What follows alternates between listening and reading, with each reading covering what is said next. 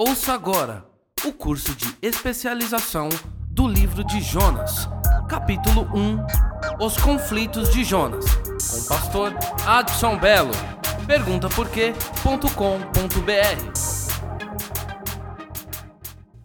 Jonas, capítulo de número 1.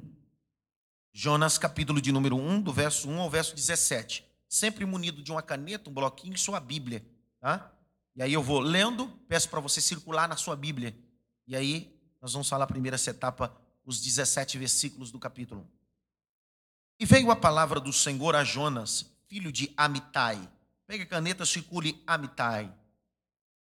Dizendo: Levanta-te e vai à grande cidade de Nínive, circula Nínive, e clama contra ela porque a sua malícia subiu até mim.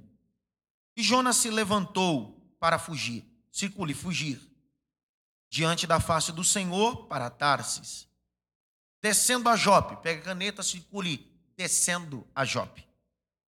Achou um navio que ia para Tarsis.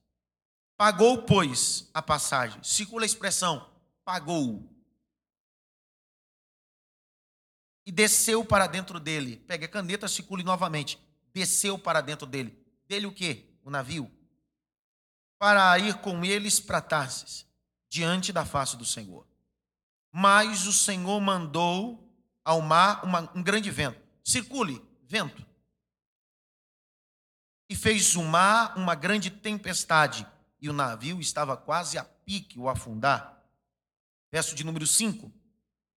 Então temeram os marinheiros, clamaram cada um ao seu Deus, lançaram no mar fazendas, circule fazendas, que estavam no navio para aliviar o seu peso. Jonas, porém, desceu, circula desceu de novo, aos lugares do porão ou ao porão, se deitou, dormiu, um profundo Pega a caneta, circula, sono. Faz alusão a essa manhã que você está dormindo. E o mestre do navio, pergunta por quê? Porque todo lugar tem mestre. Se não tiver mestre, tem bagunça. Então, aonde tem mestre, tem organização. E o mestre do navio chegou a ele, dizendo-lhe: Que tens? Você está dormindo? Levanta, invoca, e será santo e os da casa de Jacó possuirão as suas herdades. Verso 18. E a casa de Jacó, perdão, vamos lá no verso 6. E talvez assim o teu Deus lembre-se que nós pereçamos. Verso 7. E dizia cada um ao seu companheiro: Vinde, lancemos de sorte, para que saibamos por que causa sobreveio este mal. E lançaram a sorte, e a sorte caiu sobre Circula, Jonas, não tem jeito. Tenta fugir, mas a sorte pega você. Verso 8. Então lhe disseram: Declara-nos, tu agora, por que razão nos sobreveio este mal? Que ocupação é a tua? Circule, pergunta: Que ocupação é a tua? Isso vai pegar fogo, isso aqui. Que ocupação é a sua? É, é um mestre perguntando, ou o capitão do navio perguntando a um profeta: Está fazendo o quê? Que ocupação é a tua? Grita bem alto. Que, que ocupação é a tua? Segunda pergunta. De onde vens? Circula isso aí. Terceira pergunta. Qual é a tua terra? Quarta pergunta. De que povo és tu? No único verso. Quatro perguntas. E ele lhe disse: Sou hebreu, temo ao Senhor, o Deus de Israel, que fez o mar e a terra secar. Então esses homens se encheram de grande temor e lhe disseram: Por que fizeste tu isso? Olha, outra pergunta. Pois sabiam os homens que fugia diante do Senhor, porque ele tinha declarado. Verso 11: E disseram-lhe: Que faremos nós para que não pereçamos ou acalme a água? Então veja outra pergunta. Então as pessoas que estão dentro do navio só tem pergunta. Por que, que eu me identifico com esse texto e com Jonas? Porque Jonas é o profeta que precisa responder perguntas. E as perguntas que ele mesmo criou. Porque o mar se elevava e engrossava cada vez mais. E ele lhe disse: Levantai-me. Pega a caneta, circula aí, levantai-me. Porque as perguntas só são respondidas quando alguém é levantado. Eu estou lendo isso aqui, eu queria que você participasse desse negócio aqui, porque senão você vai dormir no negócio aqui. Perguntas só são respondidas quando alguém é levantado. Quando alguém é levantado no madeira, as perguntas são respondidas. Quando as coisas são levantadas, expostas, são tudo respondido. Ele disse: Levantai-me, lançai-me no mar, e o mar se aquietará, porque eu sei que por minha causa vos sobreveio esta grande tempestade. Pega a caneta e circula aí, por minha causa. Tem uma causa, não tem? Tem ou não tem? Então, tudo na vida tem uma causa. Verso 13. Entretanto, os homens remavam, esforçando-se para alcançar a terra, mas não podiam, porquanto o mar se ia se embravecendo cada vez mais com, contra eles. Então a gente fica forçando uma coisa que já sabe o que é para fazer. Falar de novo. Você fica remando, mas você já sabe o que é para fazer. É para lançar, para atirar. Mas você quer remar para ver se chega com aquilo que está mais. Mas é para lançar. Se você lançar, você chega. Se não lançar, não chega. Verso 14. Então clamaram ao Senhor. De repente todo mundo se converteu. Porque lá o verso diz assim: cada um clame o seu Deus. É politeísta. A embarcação é politeísta. De repente virou monoteísta. Vamos clamar o único Deus. Quem sabe Deus, o único Deus, pode atender-nos.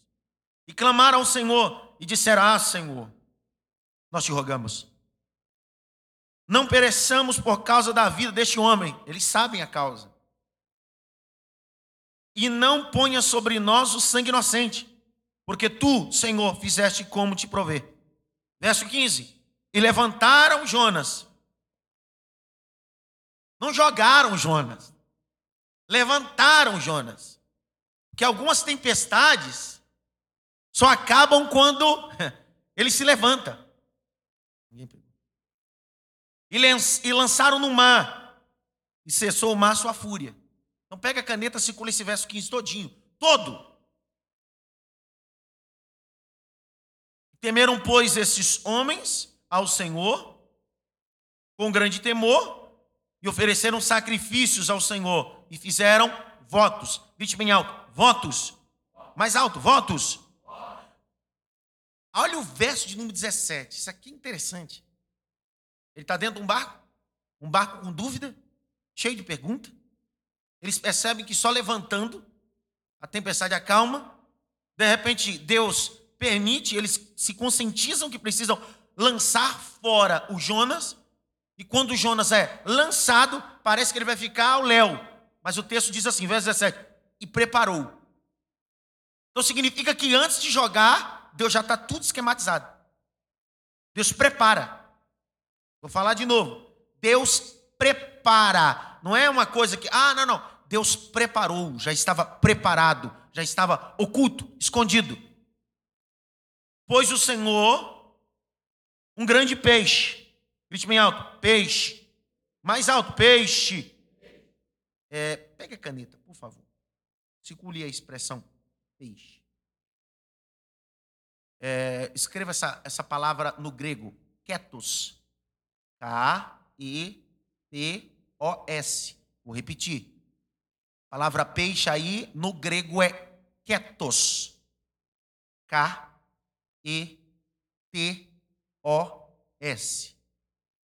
Ketos no grego significa monstro marinho, baleia, grande mamífero. E preparou, pois, o Senhor um grande peixe para que tragasse Jonas. Esteve Jonas três dias e três noites na entranha do Quietos. Pega a caneta, circule o verso 17 todo agora. E aí eu começo essa narrativa. Nós chamamos teologicamente de guisa introdutória. Tá? Guisa introdutória. Eu preciso entender algumas verdades do livro de Jonas. As coisas precisam ser exauridas bem calmamente, entendendo-se os princípios bíblicos, as verdades que estão inseridas nesse grande livro profético. Primeiro, Jonas é filho de um profeta. E sendo filho de um profeta, a Bíblia vai chamar Amitai de um grande profeta. Se você quiser anotar, Amitai, Amitai no hebraico significa verdade. Tá? Verdade. Olha só o que começa o texto. E veio a palavra do Senhor a Jonas, filho da verdade. Jonas no hebraico é pomba. Então vamos traduzir o verso 1. Veio a palavra do Senhor a pomba, filho da verdade. Porque você só pode ser uma pomba que representa a paz se você for gerado na verdade. Se você não for gerado na verdade, você não pode produzir paz. Então, Jonas tem uma criação que ele está acostumado na casa dele escutar a verdade. Na casa de Jonas não tem mentira. No rito judaico, em 1 Samuel 24, 24, diz que o nome do indivíduo está associado com o seu caráter. E o seu nome será Nabal. Por isso se define quem ele é. É o que diz o texto. Então, no livro, nas, no, no canon e no rito judaico, ninguém recebe o um nome por acaso. Ah, vou receber o um nome por acaso. Não, não. Ninguém recebe o um nome por acaso. Há uma finalidade. Há um porquê. Então, Amitai define quem ele é. Então, Jonas está acostumado numa casa que o pai fala a verdade, que a mentira não prevalece, que a mentira é, sai sempre fora. E de repente, o pai é profeta. Se o pai já é um homem que fala a verdade, ainda é profeta. Abra comigo, por favor, 2 Reis. 2 Reis 14, 25. Para que nós possamos provar isso. Que Amitai é profeta. Que Jonas está dentro do contexto da monarquia do reino de Jeroboão II. Isso fala do século oitavo, tá? Nunca terceiro século. Qualquer comentário que você pegar de um teólogo liberal, ele vai colocar Jonas no terceiro século. Se for um liberal, mas do liberal, ele vai dizer assim: Jonas nem existiu. Se ele não existiu, por que, que ele está inserido no oitavo século? Tá? Olha só o que diz em 2 Reis 14, 25.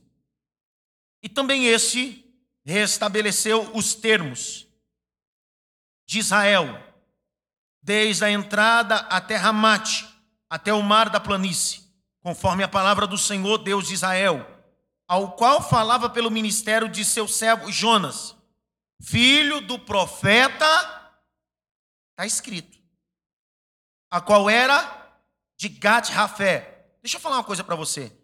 Esse capítulo aqui é Reino do Norte. Jeroboão II reinou por 41 anos. É bom anotar isso. Ele reina por 41 anos. E eu estou falando do reino do norte. E aí eu vou falar uma coisa, eu não sei se você vai pegar. Se você pegar num mapa geograficamente, Gat, Rafé, Jonas é Galileu. Sendo ele Galileu, é uma inverdade o que os escribas falam a Jesus pode vir alguma coisa boa.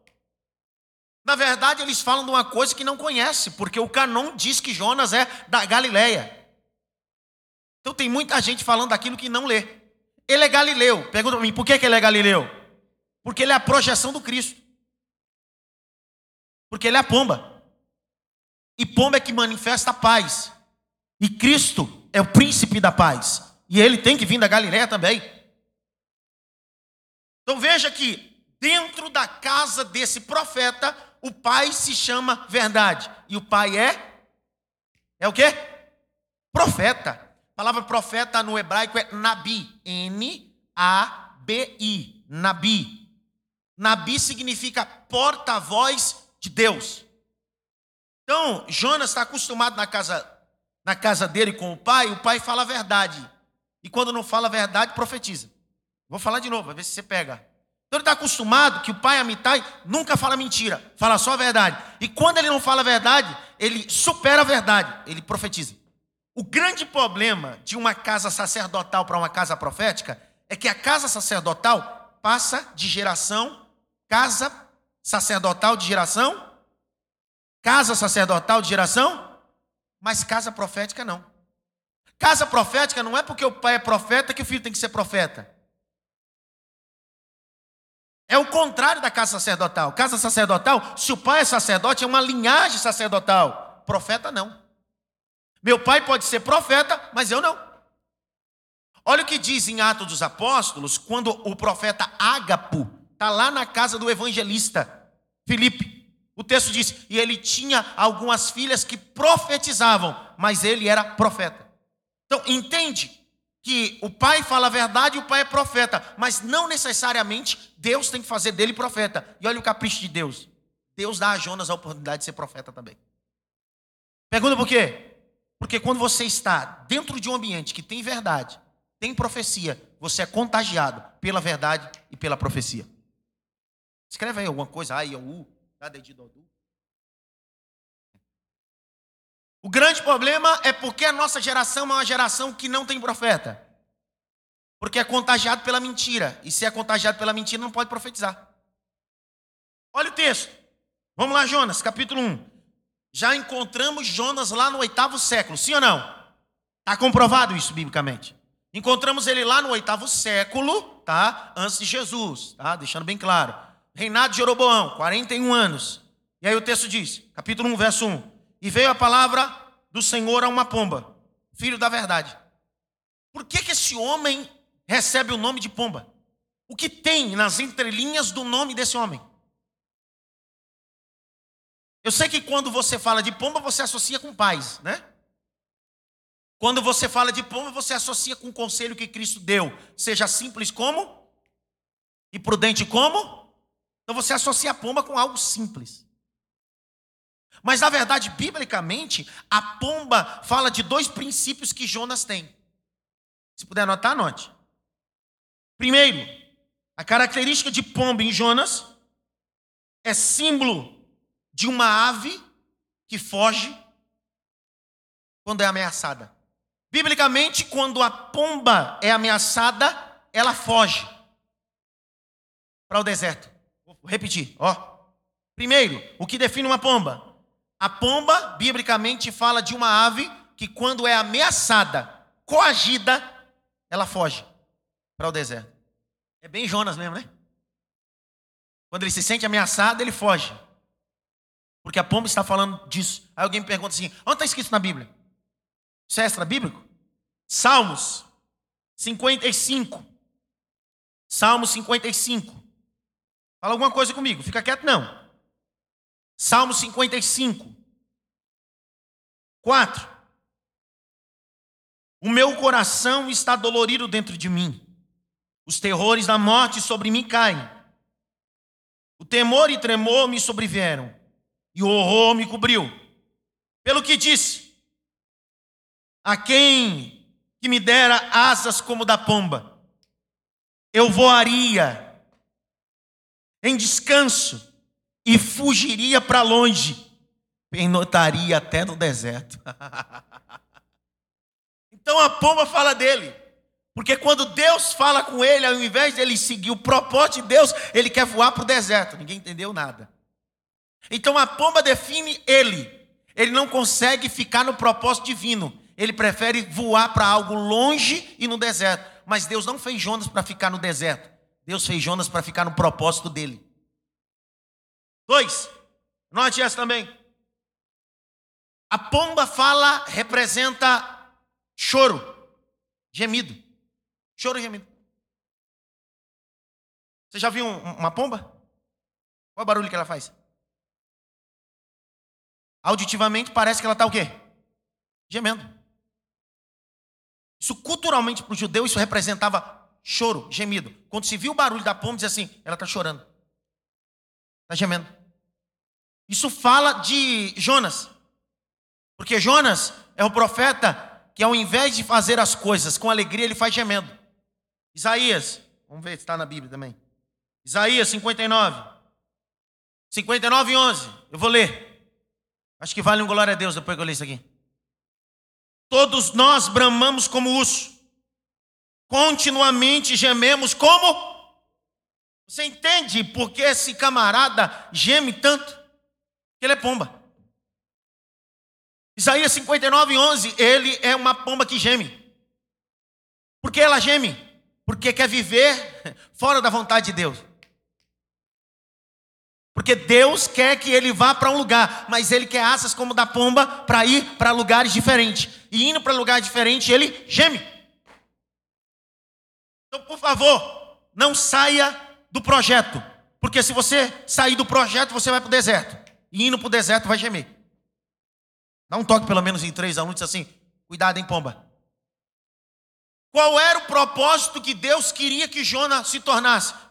Era o que era o nome dele, pomba. Enquanto a pomba representa uma ave que, quando é coagida, apertada, ela foge, ela geme, o que Deus queria para Jonas é que Jonas fosse o que a pomba foi na arca para Noé.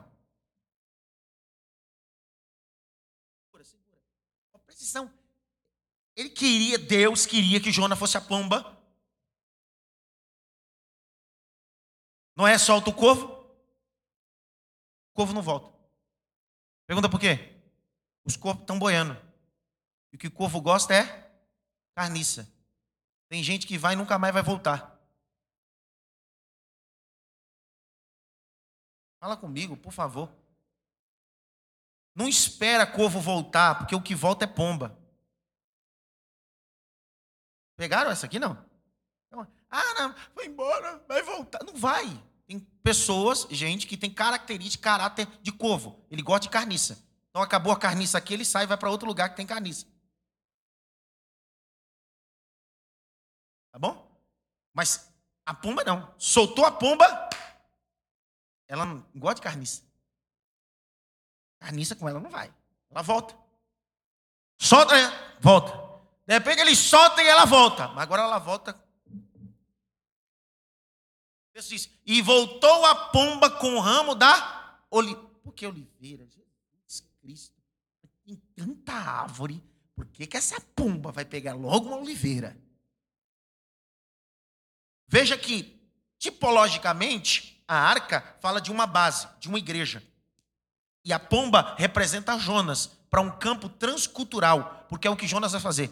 Na antiga aliança, é o único profeta que faz missões transcultural. Ele sai da capital, sai de Israel e ele vai para Nínive, capital da Síria. É um trabalho totalmente transcultural. Você pegou essa não? Mas Deus está dizendo assim: eu não quero que você vá como corvo, eu quero que você vá como pomba. Porque quando você voltar, eu quero que você traga resultado no bico. É ramo de oliveira. E oliveira produz azeitona. Azeitona triturada, azeite. Deus está dizendo: se você fizer a minha vontade, onde você passar, você vai ungir pessoas, vai curar pessoas. Dois, a palavra oliveira no latim significa esperança. Vou falar de novo. Oliveira no latim é esperança. Então, quando a pomba é solta e ela volta, ela traz um recado dizendo assim: Eu estou trazendo esperança. É isso que Deus quer fazer com Jonas. Esse é o projeto. Mas Jonas é cabeção. Jonas é, é um. Você entende? Puder anotar isso para mim? Se for pegar na Vulgata, algum desses livros, Vulgata, o latim original, do latim, né? É, não está com interrogação. Tá? Mas o original do original, interrogação. Por exemplo, no nosso canon, três livros termina com interrogação. Anota aí. Anota. Primeiro livro, Naum. É contemporâneo de Jonas, tá? Vale ressaltar. Lamentações. Jonas. Você entende porque no livro de Jonas tem tanta pergunta? E termina com uma pergunta. Deus dá um, um projeto. Grite bem alto, projeto. Mais alto, projeto. Deus dá um projeto. Falei, Jonas, eu quero que você faça missões transcultural. Eu quero te usar como pomba, mas como pomba que Noé usou na arca. Quero que você vá. Leve esperança e traga esperança. Porque profeta não pode trazer outra coisa a não ser esperança. Se você for buscar, alguns teólogos vão dizer que havia um trauma em Jonas que o seu pai havia sido morto pelos ninivitas ou assírios. Mas não tem embasamento bíblico. Tá? O que tem embasamento bíblico é a condição de guerra. O maior inimigo que Israel tinha, de potencial que podia destruir Israel na época, era a Síria. Capital Nínive. E os ninivitas, como diz o livro de Naum, se você quiser depois estudar o livro de Naum, vai falar como eram os ninivitas. Naum vai definir assim, por quantos ninivitas são homens cruéis, sanguinários.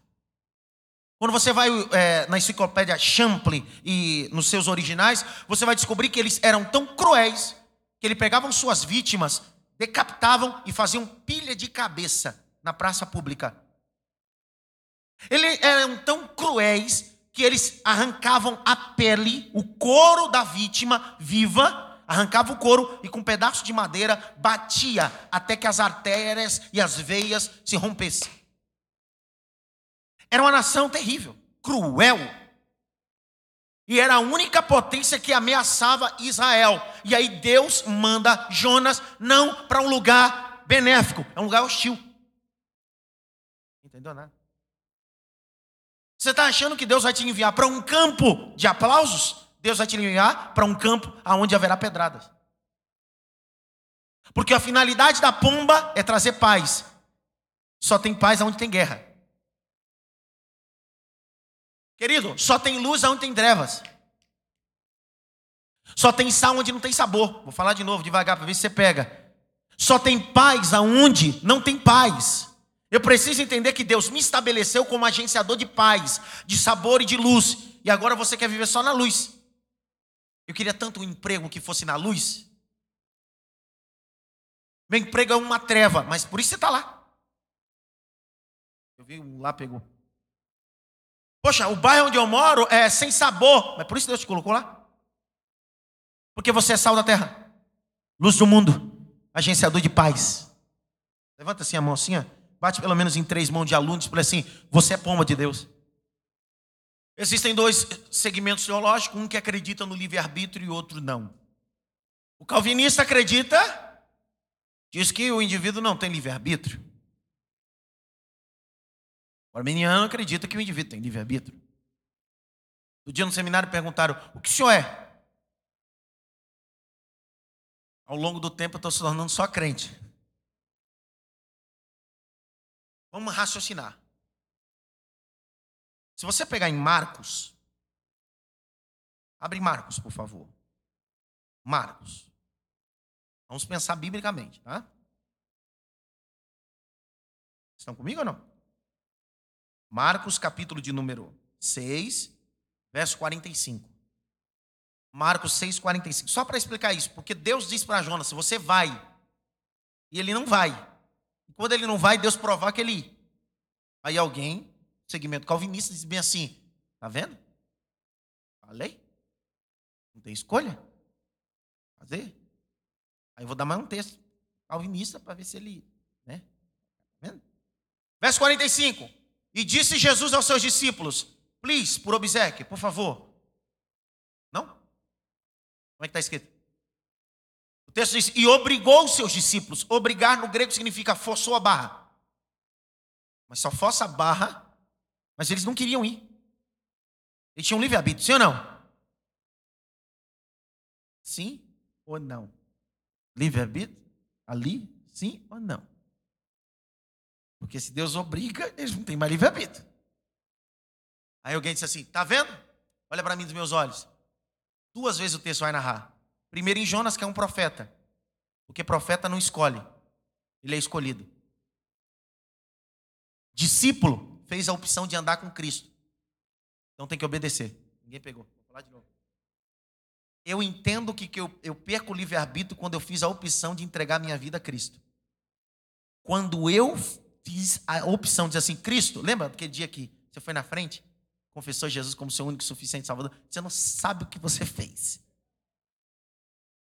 E até aquela hora você tinha livre, agora não. Depois daquela hora que você vem na frente chorando, fala comigo, repete. Eu, eu, entrego, entrego. controle, controle. Da minha, da minha. Vida, vida. Jesus. Ele disse: Ah, é? Banco de passageiro, agora eu que dirijo. Você pode ficar do lado esbravejando, olha a lombada, freia, mas quem está no controle? Ah. Agora, enquanto você não entrega o controle da vida, você tem livre-arbítrio. Agora, a partir do momento que você é profeta, que você se entregou para um ministério, ou é um discípulo que largou tudo, como diz Mateus 9,9, e disse Jesus a Mateus: larga tudo e me segue. Aí é opcional. Livre-arbítrio. Ele podia dizer, eu não quero, vou continuar aqui. Mas foi ele que largou tudo e disse assim: Eu quero. Se quer, se submeta à minha vontade agora. É que não se explica, você concorda comigo? Não se explica desse jeito. Tá? Por exemplo, eu, eu, eu queria, não queria estar aqui hoje. Não, não queria. Por quê? Estou doente. Preguei numa vigília até as três. Minha esposa está num cemitério agora, sepultando a avó dela às nove da manhã. Então, na verdade, eu não queria estar aqui. Eu não poderia estar aqui. Mas eu estou. Porque um dia, um dia, eu abri mão do meu livre-arbítrio.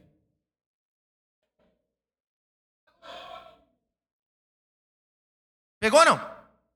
Pegou? Eu. A tua obra me consome. Não é o que a Bíblia diz? o zelo da tua obra me consome. Vou dar um toque pelo menos em três assim. Você perdeu o livre-arbítrio, hein, cabeção? Aí alguém disse assim: não, mas o senhor está ensinando errado. Jonas teve livre-arbítrio, sim. Ele fez o que ele quis. Mas o problema não é fazer no meio, é o final. No percalço você pode tomar suas decisões, mas no final Deus sempre vai te projetar no centro da vontade dele. Vou falar de novo, no centro da vontade dele. Escreva essas duas expressões teológicas. Eu gosto dessas duas expressões que fazem base da teologia de John Stott, um dos maiores teólogos ingleses. Tá? Escreva essas duas: vontade permissiva e vontade absoluta. Embasamento de John Stott. Vontade permissiva e vontade absoluta. A oração do Pai Nosso o que o, quando você ora, e Cristo ensina a oração do Pai Nosso, ele está dizendo: ore para que a vontade absoluta se estabeleça. Seja feita a tua, mas às vezes a vontade permissiva. Deus não colocou um anjo lá em Jope com espada de fogo. Meu Deus. Olhando para João, disse assim: Você vai pegar o navio certo, miserável. Não, Deus não coloca isso. Deus deixa Jonas na vontade permissiva. Eu tenho a vontade absoluta. E na vontade absoluta dói menos. Na vontade absoluta é logo. Mas na permissiva, você se prejudica. Prejudica quem está com você e quem cerca você. Não pegaram essa. Então, na verdade, quando você sai da vontade absoluta e entra na vontade permissiva, ao invés de você produzir esperança, você produz desgraça, mas continua sendo pomba. Grita bem alto, eu preciso. Mais alto, eu preciso. Está na vontade absoluta. Qual é a vontade absoluta? Que Deus tem. Mas Ele permite. Eu queria que você escrevesse isso. Verso 3. E Jonas se levantou para fugir. Mas fugir de quem? Mas de quem que ele quer fugir? Ele quer fugir. Ele quer fugir de uma pessoa. Por mais que ele desça as profundezas do mar, lá ele está. Se ele quiser subir nas mais altas alturas, lá ele está. Parece que Jonas não ouviu o pai dele falar a verdade em casa e não ouviu através do ministério do pai que Deus está em todo lugar, porque ele é onipresente e ele quer fugir daquele que é onipresente. Ele foge diante da face do Senhor. Parece um pouquinho com o filho pródigo, não é assim? Parece ou não parece? E ele vai para Tarsis. 1 Reis 22, 49, só anote. 1 Reis 22, 49 vai definir quem é Tarsis, geograficamente sociologicamente. Metrópole, importante, comercialmente falando, Tarsis era conhecido como lugar da oportunidade. Tá? Lá em 1 Reis 22, 49, vai dizer que também haviam embarcações que eram construídas lá. Então, era um lugar de oportunidade. Segura essa. Deus disse para ele: vai para Nínive. Lá não tem oportunidade. Lá não tem projeção. Porque eu não estou levando você lá para oportunidade, eu estou levando você para profetizar. Eu não quero que você enche o bolso com dinheiro. Porque eu não chamei você como profeta para viver em Tarsis. Eu chamei você como profeta para viver na Síria e Nínive, para profetizar arrependimento. O grande problema é que Deus nos chama, mas nós queremos viver só em Tarsis, nos lugares das oportunidades. Ninguém fala nada comigo. Jonas está saindo do projeto. E aí, quando ele sai do projeto, ele é uma pomba. Grita bem alto: pomba. Ao invés de voar para cima, ele só voa. Começa a derrocada dele. Você pode até ter asa, o problema é que você está voando do lado ao contrário. Você até bate as asas, mas voa ao invés para cima, só desce. Verso de número 3. Primeira descida, a Jope.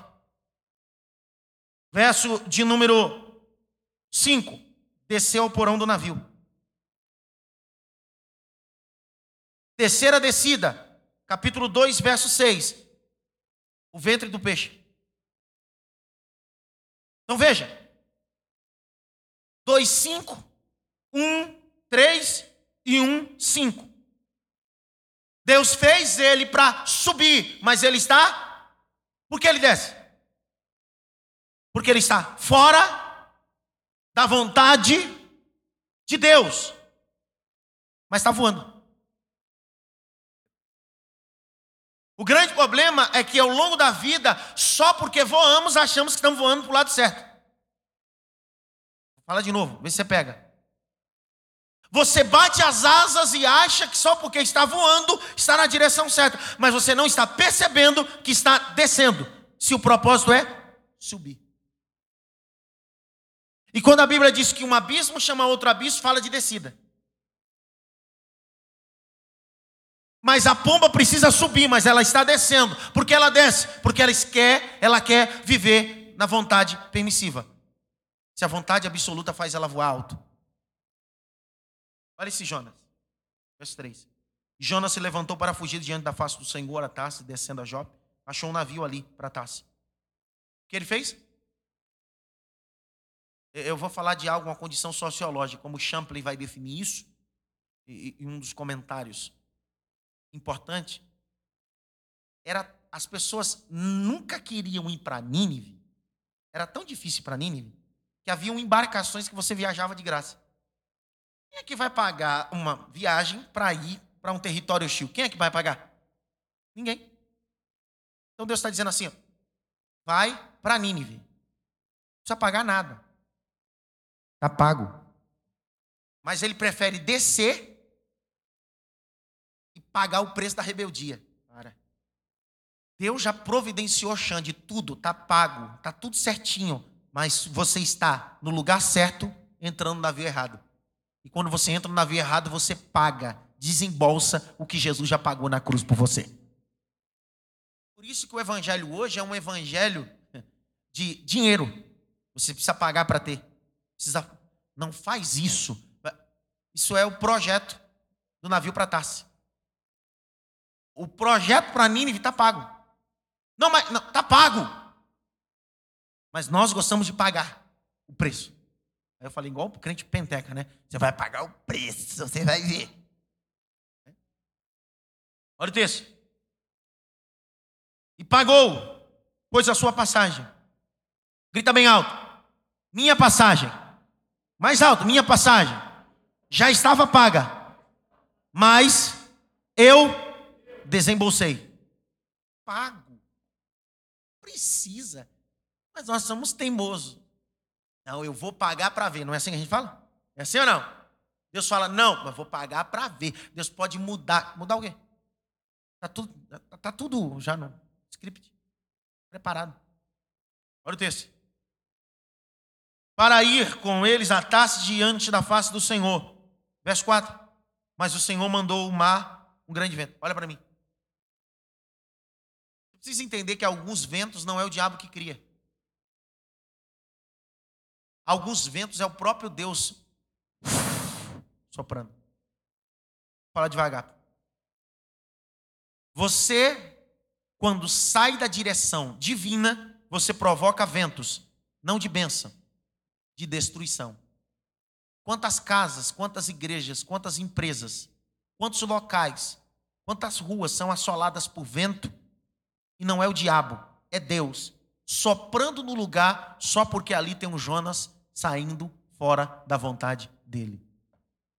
É um vento lá na igreja.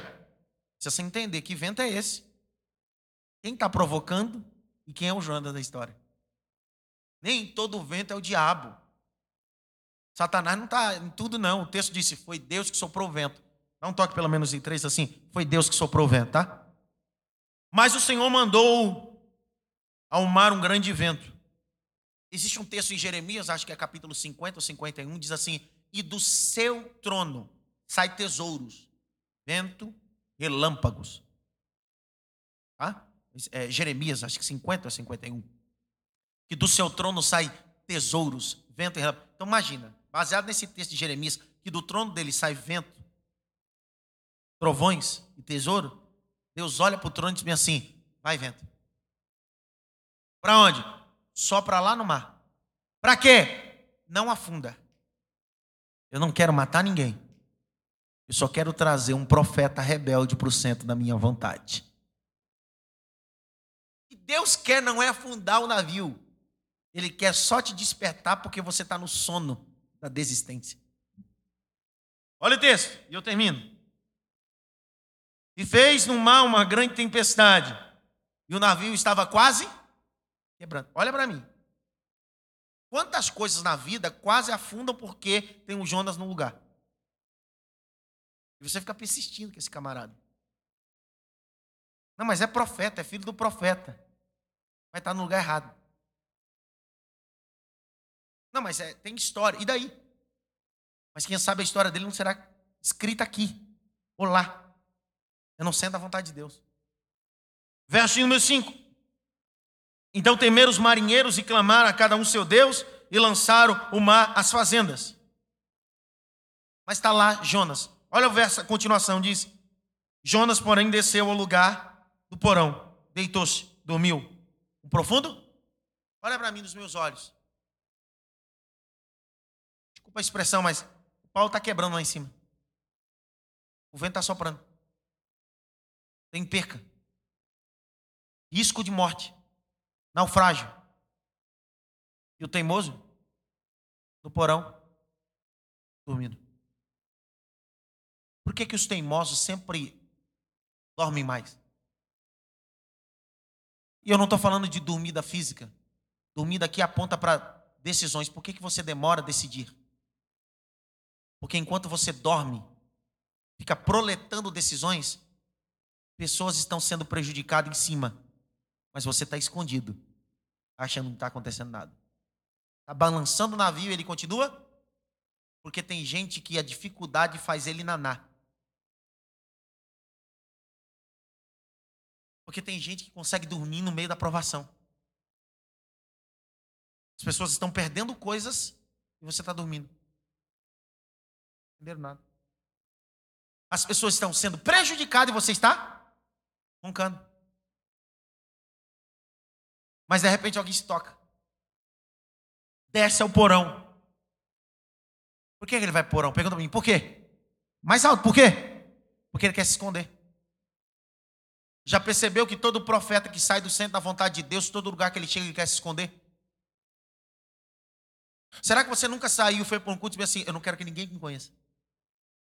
Eu vou sentar na última cadeira. Mas de repente está no culto. Está falando. Está no culto. Mas que é uma coisa. A, a sorte é lançada. Como lançaram com Jonas. A sorte é lançada, de repente o pastor diz assim: esse rapaz do último aí, Deus falou comigo, a mensagem está com você. Ó. Já aconteceu isso com você? Que raiva que dá, não dá? Você quer fugir. Você quer se esconder. Mas a sorte é lançada e cai em você. Porque para eles é só sorte, mas para Deus é Deus no controle de tudo, é Deus no controle de tudo. É escondido. Porque algumas coisas não estão no convés, estão no porão. Algumas coisas não estão expostas, estão ocultas. E você quer tratar as coisas expostas, mas o tratamento não começa na exposição, começa no culto. Segue aos pastores amigos que hoje estão nessa sala de aula. Nunca trate o seu gabinete pastoral pela superfície. Vá no porão.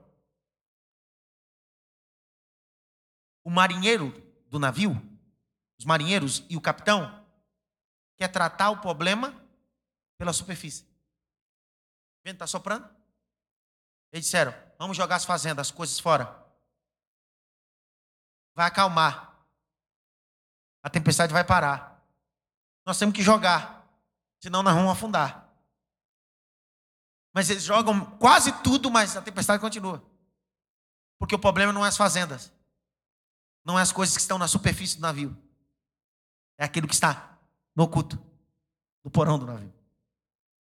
Ele desce, percebe que se ele tivesse jogado só Jonas, não precisava abrir mão daquilo que estava na superfície. Sabe o que eu fico pensando? O nosso gabinete de trabalho, o nosso gabinete pastoral trabalha muito mais na superfície do que no porão. Alguém chega com um problema familiar, você trata na superfície. Vamos orar, vamos jejuar. Superfície. Alguém chega desempregado, deixa eu orar por você. Superfície. O que é porão? Qual a dificuldade? Quantos empregos você já passou? Quanto tempo você já ficou nesses empregos? Seu último emprego. Isso demanda tempo. É gabinete pastoral. Isso fala de uma matéria da teologia, psicologia pastoral. Se você não entende que o seu gabinete pastoral é lugar para conhecer o porão do navio e não a superfície, larga de mão esse ministério. Você não entendeu ainda o que é ministério pastoral. Não é tratar na superfície, porão. E por isso que você faz um monte de pessoas jogarem fora aquilo que Deus nunca disse para jogar. Ele joga fazenda, bens, sim ou não? Mas o problema está onde? O problema está onde? E no porão está dormindo. Algumas coisas estão no porão, estão dormindo. Dormindo, você já, já, já pegou seu filho dormindo? Parece que ele pesa três vezes mais. Não é assim? Fica mole aquela coisa, porque não tem jeito para pegar, né? Então, tudo aquilo que está dormindo pesa mais. Se ele tivesse acordado, vamos, não, mas está dormindo. E tem coisa que pesa mais. E você está preocupado com aquilo que está na superfície que não está pesando. Pegar ainda. Joga isso, joga aquilo. Mas o que é para jogar está no porão dormindo, está pesando. E continua soprando. E Deus está dizendo: o problema não está na superfície, está no porão. Situações estão no porão. Então desça ao porão. Acorde a situação. Põe a situação para fora. E o vento acalma. Porque você não tem nada a ver com o problema de Jonas. Verso 6. E o mestre do navio chegou a ele e disse: que tens? Você dorme. Levanta-te. Invoca o teu Deus. Talvez ainda Deus lembre de nós, para que não pereçamos. Dizia cada um do seu companheiro: Vinde, lancemos sorte, para que saibamos que causa sobreveio este mal. E lançando a sorte, caiu sobre quem? Tem jeito quer se esconder, mas. Ó. Você tenta se esconder, ele diz: É você. Você que está fazendo. Ó. Não sei se vocês vão pegar essa daqui, não. Deus comissionou Jonas para fazer o bem. Mas com a decisão errada dele, ele está fazendo. Está escrito ou não está? Então, de um profeta que Deus levantou para abençoar, ele está amaldiçoando. Se você estiver no lugar errado, ao invés de ser bênção, você é maldição. Já viu pessoas no certo emprego ele é uma benção, mas em certos empregos ele é uma maldição? Por quê? Ele está fora da vontade? Verso 8. Então disse: Declara-nos agora, por que razão nos sobreveio este mal? Aí as perguntas começam, Líbina. Que ocupação é a sua? Ele tinha que responder assim: Eu sou um desocupado. Porque Deus me deu uma ocupação e eu não fiz o que ele queria. Essa é a pergunta que precisa pairar na nossa sociedade, no nosso segmento, no cristão. Qual é a sua ocupação? Porque nós vivemos uma época de desocupados. Não sei se eu posso falar isso. Eu conheço gente que entrou no ministério porque não tinha nada para fazer. Por que, que você começou o ministério? Por que, que você prega? Por que, que você é pastor? Porque eu estava desempregado, não tinha nada para fazer e Deus me chamou. Ministério não é lugar para gente desocupado. Deus só pega a gente ocupada. Eu vou continuar falando. Quando Deus pega Elias, ele está ocupado. Quando Deus diz para Elias, levanta Eliseu, ele está ocupado. Deus nunca vai pegar ninguém desocupado. Quanto mais ocupado você for, mais Deus vai querer você. Qual é a tua ocupação? Eu me lembro que Deus me vocacionou, me chamou aos 18 para 19 anos e eu estava bem ocupado na gerência de um hotel. Trabalhando às vezes 24 horas, 14 horas, 16 horas. Deus nunca vai chamar desocupado, só gente ocupada. Quanto mais ocupado você disser que está para Deus, mais Ele vai querer você. Não, não tenho tempo. Eu faço Deus, eu quero você. Porque no dia que você abrir mão das suas ocupações pessoais e se ocupar com as minhas coisas, o meu nome será glorificado. E também alto eu preciso estar ocupado. Ocupado sim, disponível sempre. Pegaram essa não? Estou ocupado, mas estou disponível para Deus. Não faça do ministério uma recreação, nem uma diversão, nem um hobby. Eu não vou falar isso, senão vai chocar.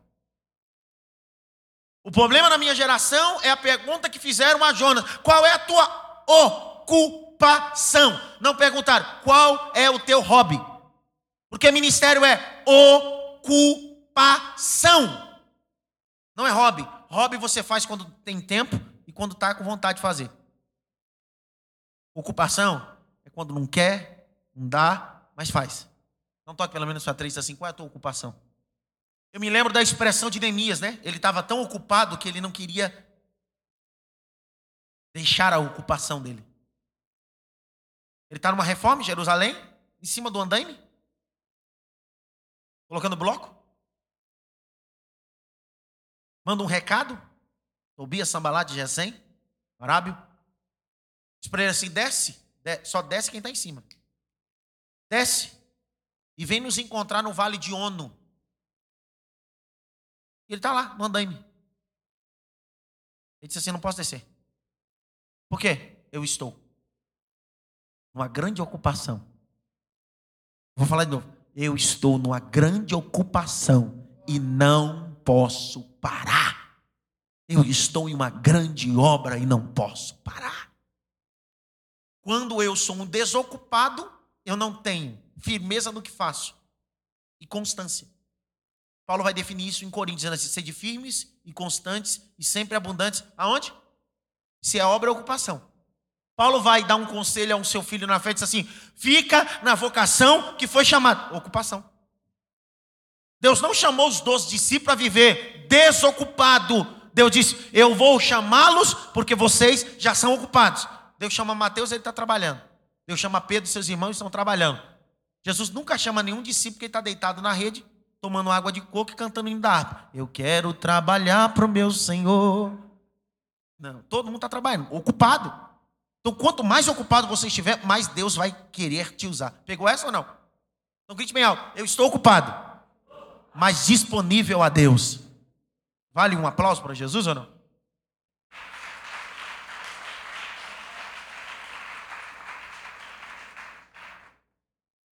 Então, vamos lá. Ele disse: verso de número 7, é isso? Caiu a sorte sobre ele, verso 7. 8. Ele disse: Declaramos agora porque razão nos sobreveio este mal. Que ocupação é a tua? Da onde você? As pessoas querem saber de onde você vem. Porque da onde você vem fala a sua história. De onde você vem? Qual é a tua história? Você entende em Mateus como Mateus começa apresentando um Cristo da onde vem? O evangelho de Mateus vai apresentar um Cristo da onde ele vem, a linhagem. Não é aleatório. Ó, oh, ia aparecer um anjo e tal. Não, não, diz assim, eu vou mostrar primeiro da onde ele vem. Quem é o pai? Quem é a linhagem? Quem é a mãe? Porque eu preciso provar da onde ele vem. Ele é da linhagem de Judá. Porque ele precisa ser o leão da tribo de Judá. Ele precisa cumprir todas as profecias. Ele precisa saber de onde ele vem. O grande problema é que alguns. Vou falar, não, vai. Alguns têm o ministério de Lúcifer. De Lúcifer. Lúcifer. Você lembra, Anderson, quando Lúcifer sobe até a eternidade, no livro de Jó? O Senhor faz a mesma pergunta: Da onde vens? Ele diz: Estou vagueando a terra por aí. Da onde você está vindo? Sei lá, eu congreguei semana passada nenhuma, semana retrasada em outra. Da onde você vem? Eu sei lá da onde é que eu sou. O cara não sabe de onde vem, cara. Você, qual é a tua história? Eu, eu, era isso, agora sou aquilo. Eu dormi como membro, agora no outro dia me consagraram a quarta pessoa da Trindade. Qual é a tua história? Não, não tenho. Eu, é... De onde você vem, meu? Não tem história, cara. De onde você vem? Não toque pelo menos em três assim. De onde você está vindo? Os marinheiros perguntaram para Jona: Da onde você vem? Qual é a tua história? Você foi formado? Quem foi seu mentor? Qual a mentoria que você teve? Qual é a sua formação cristã? Acadêmica? Seus pais? Nasceu? É isso que estão perguntando. Sua origem. Pergunta por quê? Você precisa entender que as pessoas que querem se relacionar com você não se relacionam pelo CPF. Querem relacionar com você pelo RG. Porque CPF fala aquilo que você tem. Os marinheiros estão preocupados. Quem é você? Quem é você? Quem é você? Quem é você? Porque você precisa entender que no ministério dinheiro não compra porta aberta. Só a tua história abre porta. Só a tua história abre porta. Ah? Da onde você vem? Que ocupação é tua? Da onde você vem? Preciso saber aonde você vem. Aí às vezes eu estou pregando e sempre eu falo, ó, oh, é, meu avô, eu começo a contar minha história, né? Aí alguém diz assim, eu já escutei essa história, porque eu tenho história. Porque eu tenho história. E você também tem, mas você não valoriza a sua. Eu valorizo a minha. Por mais que seja simples, no cangaço, sem televisão e sem muito recurso, mas eu tenho história. Então você precisa aprender a valorizar a sua. Porque eu sei de onde eu venho. E eu sei aonde vou chegar. Porque da onde eu venho, projeta aonde eu vou chegar. Ninguém pegou ainda.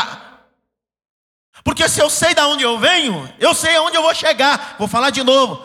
Porque da onde eu venho me dá embasamento aonde eu vou chegar em Deus.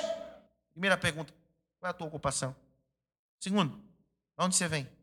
Hoje você pega uma geração de pregadores, cantores, que você pergunta para ele, ele te liga e se oferece para pregar. Ele manda no zap. Ele liga para você, pastor, deixa eu pregar aí. Aí você faz a seguinte pergunta para ele: Da onde você vem, filho? É. Da onde você vem? Aí a pergunta pastoral é: da onde você vem? Qual é a igreja que você congrega? O seu pastor filho. Porque eu vejo vocês na rede social pregando em tudo que é lugar, só congressão, mas a minha pergunta é: da onde você vem? Aí ele faz a, a resposta dele é a resposta de Lúcifer. Estou rodeando a terra. Por quê, meu filho? Porque você tem tanta agenda, mas você nunca senta para ouvir o teu pastor, o seu mentor, nunca toma ceia. Não, mas eu tomo ceia. Quando? Quando eu prego nas Santas Ceias por aí. Não toque pelo menos em assim. Você é um brincalhão mesmo, cara.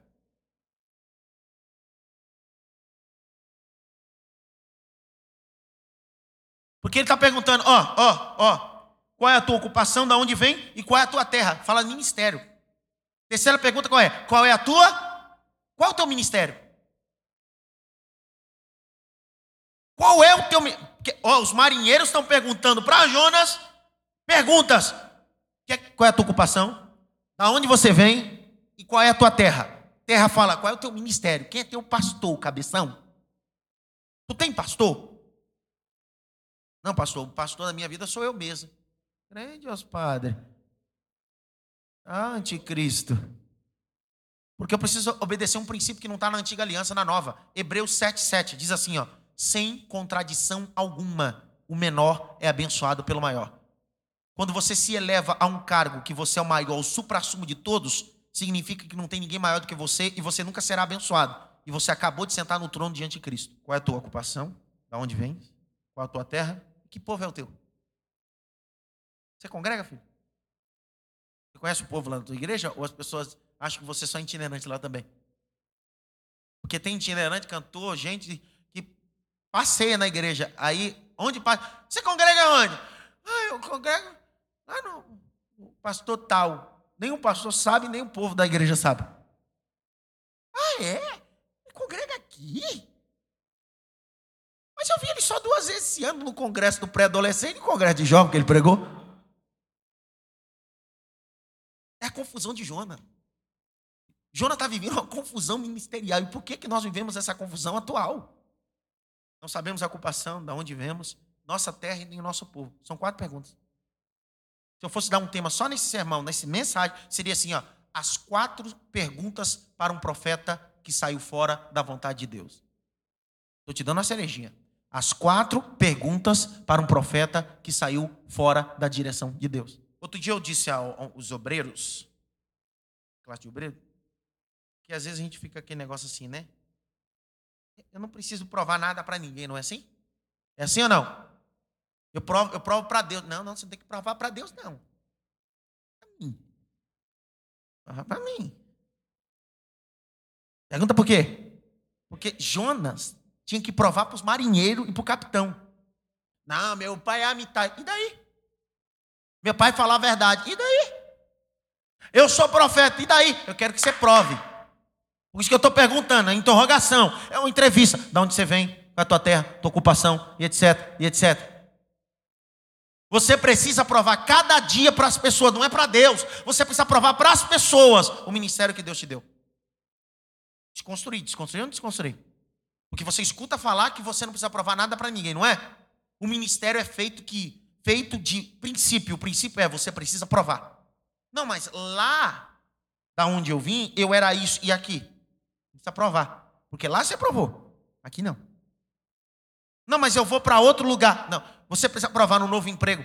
Quando uma empresa investe em você, contrata você, contrata pelo currículo. Mas ela dá um prazo de experiência, sim ou não? Para quê? Para quê? para você provar o que está inserido no currículo. Não fala nada comigo, cara. Aí alguém disse assim: não, quero provar na Bíblia. Tem que estar escrito isso na Bíblia. 1 Timóteo 3, abre aí. 1 Timóteo 3, 3, 9. Guardando o ministério da fé em uma pura consciência. 1 Timóteo 3, 9. Guardando o ministério da fé em uma pura consciência. Olha, olha o verso 10. Eu sei que nós estamos em sala de aula, mas se você não der glória a Deus, eu paro. Também esses sejam primeiro o quê? E depois. Então não dá para servir sem ser provado. Você quer servir e não quer ser provado. Não é servindo para depois aprovado. É prova e depois serve. Ninguém entendeu nada. Você não vai dar um, uma ferramenta perigosa na mão de gente inexperiente, porque ele se machuca e machuca os outros. Olha o verso 13. Porque os que servirem bem como diácono adquirirão para si boa posição. Significa, se você for provado e servir bem, o próprio povo e o próprio Deus abre porta de honra para você. Grite bem alto assim: Eu preciso provar. Mais alto: Eu preciso provar. Dá um toque pelo menos em três assim. Você precisa provar muito, viu? Provar como pai, como mãe, como cidadão, como crente. Você precisa provar. É igual essa coisa. Eu, eu, eu fico indignado quando a, a, a mulher ou um homem, que agora tem homem também que é top nisso aí. Antes era só as mulheres, agora tem homem. Eu cozinho muito bem. Mentira. Cozinha nada. Pergunta por quê? Nunca fez um prato para mim comer. Nunca fez uma carne. Tem que provar, cara. Tem que provar o negócio. Se não provar, fica saindo. Eu cozinho. Cozinha nada, rapaz. Tem que provar. Não é? Não, é. Eu sou uma baita cozinheira. Mentira, mentira. Tudo mentira. Tem que provar. Faz e me convida, eu vou lá. Aí provou, tchau, é verdade. Cozinha muito, fera. Entendeu? Então, eu queria que você desconstruísse essa, idea, essa ideologia de eu não preciso provar nada para ninguém. Eu li com você, você precisa provar. Você precisa ser provado e depois servir. Nossa geração é uma geração diferente. Primeiro serve e vai provando a pessoa servindo. Por isso que a nossa geração é uma geração de obreiros que vão servindo e percebe que ao longo do tempo não serviam para o ministério. Eu leciono essa nação, 22 estados, formando obreiros em várias, diversas igrejas. De batista tradicional à igreja penteca. Eu digo penteca, a igreja animada, que eu gosto tanto. Eu amo, eu amo estar com eles lá no Remifly. Mas eu fico pensando, quando eu vou lecionar para pastores, obreiros, você percebe que ao longo do tempo, 10, 12 anos depois, alguns deles dizem assim: eu parei. Por quê? Porque eu percebi que não fui chamado para isso. Um diácono que viveu 10 anos servindo, alguém que viveu tanto, tanto, tanto tempo cantando, tocando na igreja, e de repente ele disse assim: parei, eu quero ficar só sentado, ouvindo, sendo ministrado. Por quê? Porque a base foi ruim. Primeiro colocaram ele para servir. Aí quando começaram a provar, ele foi aprovado. É primeiro prova, depois serve. Primeiro prova, depois serve. Simplificar. Ninguém dá uma carteira de habilitação para aquele que não passou nas provas. Não dá para arriscar colocar um carro na mão daquele que não passou nas provas. Isso pode virar uma arma na mão dele. Depois das perguntas que Deus faz, que os marinheiros, não são Deus, os marinheiros fazem a Jonas, que definem. O verso de número 11 diz assim: Disseram: Que faremos nós para que o mar se acalme? Porque o mar se elevava e engrossava cada vez mais. E ele disse: Levantai-me e lançai-me ao mar. E a tempestade vai? Eu fico pensando com essa declaração de Jonas. Pensa comigo. Ele sabe conscientemente que aquele vento que está prejudicando pessoas inocentes a culpabilidade é dele. Mas olha para mim, por que, que ele não se joga? Vocês pegaram isso ou não? Ó, oh, ele sabe que se ele for lançado, ou se ele se jogar, acaba a tempestade. Mas ele diz assim: Eu não vou me jogar. Vocês que precisam me lançar. Algumas coisas estão no porão do navio e não espere essas coisas saírem. É você que precisa lançar. Coisas que estão no porão do navio, não espere elas de cunho próprio lançar-se. É você que precisa jogar, projetar. Parece um pouquinho com Neemias capítulo 8. O texto diz assim, ó: "E saindo Neemias indo para Jerusalém, Eliasibe, o sacerdote, tomou conta da câmara real. E aí o texto assim: "E no lugar da câmara real colocou os móveis de Tobias e Tobias para dormir. No lugar onde colocava o dízimo, Neemias 8, ele coloca Tobias e os móveis. Aí Neemias chega. Quando Neemias chega e vê no lugar onde colocava o mosto, o trigo, o dízimo, as ofertas dos cantores, está lá em Neemias 8. Ele diz bem assim: não. Aí o texto diz assim: e entrou, pois, Neemias e jogou os móveis para fora. Ó, jogou. Ele não pediu para sair. Tem coisa na vida que você precisa lançar. E lançar fala de abrir mão. Ainda que o problema não seja você, mas existem coisas que Deus não vai tirar. É você que precisa lançar. E o problema é que ele, ó, olha para mim eles já sabem, o marinheiro, os marinheiros e o capitão já sabem que o problema é quem é. Quem é o problema? Quem é o problema? Mas eles querem continuar remando. Mas remar com o problema que você já sabe quem é o problema, não sai do lugar. Verso 13. Entretanto, os homens remavam, esforçando-se por alcançar mais, mas não vai chegar, porque Deus já te mostrou qual é a situação que você precisa lançar fora. Mas você quer forçar a coisa. E forçar vai prejudicar mais ainda a embarcação, a estrutura. Para de forçar a barra. Para de forçar a barra. O texto diz, verso 3: embraveceu cada vez mais. Não é o que está escrito? Sim ou não? Então, olha, era só lançar e acalmava. Mas eles querem forçar a remar com a situação dentro, oculta. E cada vez que rema a coisa vai, porque algumas dificuldades não são demoníacas. Algumas coisas acontecem que é o próprio Deus dizendo: já era para você ter saído, já era para ter acontecido mas você ficou remando.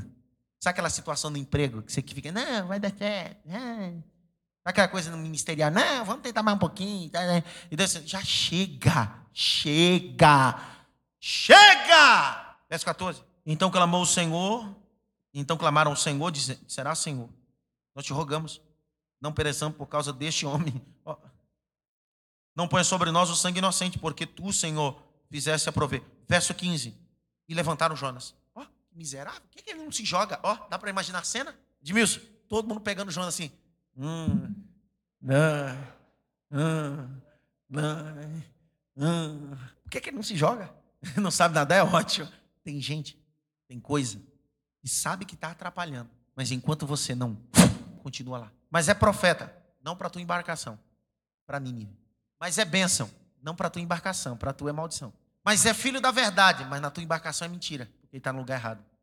Pegaram essa não? Levantaram Jonas, lançaram ao mar. O que aconteceu? A tempestade, o problema? Agora olha para mim nos meus olhos. Para que jogaram fora a fazenda e todos os bens? Se o problema era quantas coisas ao longo da vida, familiar, ministerial, profissional, você abriu mão e Deus está no trono dizendo assim: não era isso para fazer. Você abriu mão do casamento, Deus disse: não era o casamento, isso era fazenda, precioso. Você abriu mão do ministério, Deus disse: não era isso. É o Jonas, sentimentos, posicionamento, coisas que estão no porão e você não quer lançar. É mágoa, rancor. Pastor, então depois desse seminário eu vou jogar meu marido fora de casa. Não, não. Joga o ódio e a decepção que está dentro de você. Isso é o Jonas. O marido não. Não, então eu vou jogar fora o meu ministério. Não, isso é precioso, é fazenda. Joga falta de motivação. Temeram, pois, esses homens ao Senhor, com grande temor, e ofereceram sacrifício ao Senhor. E fizeram o quê? Verso 17. E preparou, pois. Olha para mim nos meus olhos. Fico perplexo com a Bíblia. Quatro capítulos, 48 versos. Esse pequeno livro do profeta menor. Deus fala com grande peixe, ele atende. Deus fala com verme, ele atende. Deus fala com profeta, ele não atende. Deus fala com duas coisas irracional as coisas irracionais ensinou. Agora, o miserável, que é racional, que é a imagem e semelhança de Deus, diz: não, não, não faço. Eu fico pensando, por que Jesus diz aquilo? Se vocês não me clamar, as pedras clamarão. Ele está dizendo: você é racional, não me atende. Eu vou usar as coisas irracionais para que você entenda que eu uso quem eu quero. Preparou, pois, o Senhor um grande peixe, quietos, no grego. Aí alguém diz assim: não, mas não está escrito baleia. É original, etimologia. Moço marinho. Aí ah, nós vamos catalogar que um dos maiores peixes que nós temos hoje no mar conhecido é o tubarão-baleia, não é isso? E o tubarão-baleia é totalmente vegetariano. Não come carne. Mamífero, mas se alimenta de algas. Não come outros peixes. Ele abre a boca e sai. Pastor, possivelmente deve ter sido isso. Possivelmente sim. Estão quietos. Aí alguém diz assim: Mas é possível alguém ficar vivo dentro do estômago de uma baleia? O milagre não é ficar vivo. Porque historicamente pessoas já foram encontradas vivas no estômago de grandes peixes. O milagre é o peixe atender. O milagre é o peixe atender o que Deus fala e ainda dizer bem assim: ó, você não vai para o lugar que você quer, tá, peixe? Já que o teimoso está dentro de você, leva ele para o centro da minha vontade. É, James Barclay. James Barclay é, um marinheiro britânico, foi engolido por um grande peixe. James Buckley. Isso é historicamente, tá? Você pesquisar. James Buckley. Ele, marinheiro britânico, é, foi engolido por uma grande baleia. Ele estava a bordo de um baleeiro, um navio baleeiro, chamado Estrela do Oriente, em fevereiro de 1891. Fevereiro de 1891, é, esse James Buckley, eles, num bote, navio enorme, baleeiro, eles descem no bote porque eles querem caçar baleia. Em 1891, essa baleia, ela projeta-se em cima do bote e ela sobe quando ela desce, ela desce com a boca. E quando ela desce com a boca, ela engola, engole James Buckley. Ele some.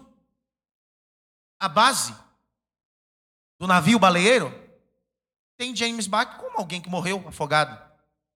Mas eles não podem retroceder. estão na caça, investimento. Tá? Mais uma perca de um profissional. Eles continuam caçando baleia. Por volta das 5, 6, 7 horas da noite, isso foi pela manhã, uma baleia vai até a superfície, como se estivesse morta. E os baleeiros projetam ela para dentro e começam a cortá-la. Foram beneficiados. Perto das 11 horas da noite, eles cortando toda a carne de baleia, percebem que tem algo se movimentando no estômago da baleia. E abrem com cuidado. Quando abrem com cuidado, quem está dentro da baleia em 1891? James Barclay. Inconsciente, mas vivo. Ficou em coma e viveu mais 18 anos vivo. Então o milagre não é sobreviver dentro da baleia. É Deus direcionar a baleia ou quietos na direção que Deus quer. É Estrela do Oriente, tá? Eu estou falando da data de 1891. James Blackley morreu em 1909. Esse caso aconteceu em 1891, fevereiro de 1891. Um baleeiro chamado Estrela do Oriente, tá? Um baleeiro britânico. James Blackley morreu 18 anos depois. Então não há milagre em alguém sobreviver dentro de um peixe. O milagre é esse peixe caprichosamente ir para um lugar onde Deus queria que Jonas estivesse. Deus prepara o grande peixe para levar Jonas. Não sei se vocês vão pegar isso daqui. Deus vai preparar coisas absurdas, caminhos absurdos, para te levar em caminhos perfeitos, em lugares perfeitos, perdão. Deus vai preparar coisas absurdas, caminhos absurdos para destinos perfeitos. Deus vai preparar coisas absurdas, caminhos absurdos para um destino perfeito. Vou falar de novo. Deus vai preparar coisas absurdas, caminhos absurdos para um destino perfeito em Deus. Você precisa entender, Rogério, que o caminho de Deus é como uma bordadeira. Ela borda, e se você olhar de baixo para cima, você não entende, mas quando você olha de cima para baixo, então ele está bordando. Ele está bordando tua história. E não importa como esteja a situação, continua. Você não está entendendo nada, ele está bordando. Mas eu não estou entendendo, fica tranquilo. Quando ele terminar, ele vai mostrar para você: olha o que eu quis fazer na tua vida, olha o que eu realizei na tua história.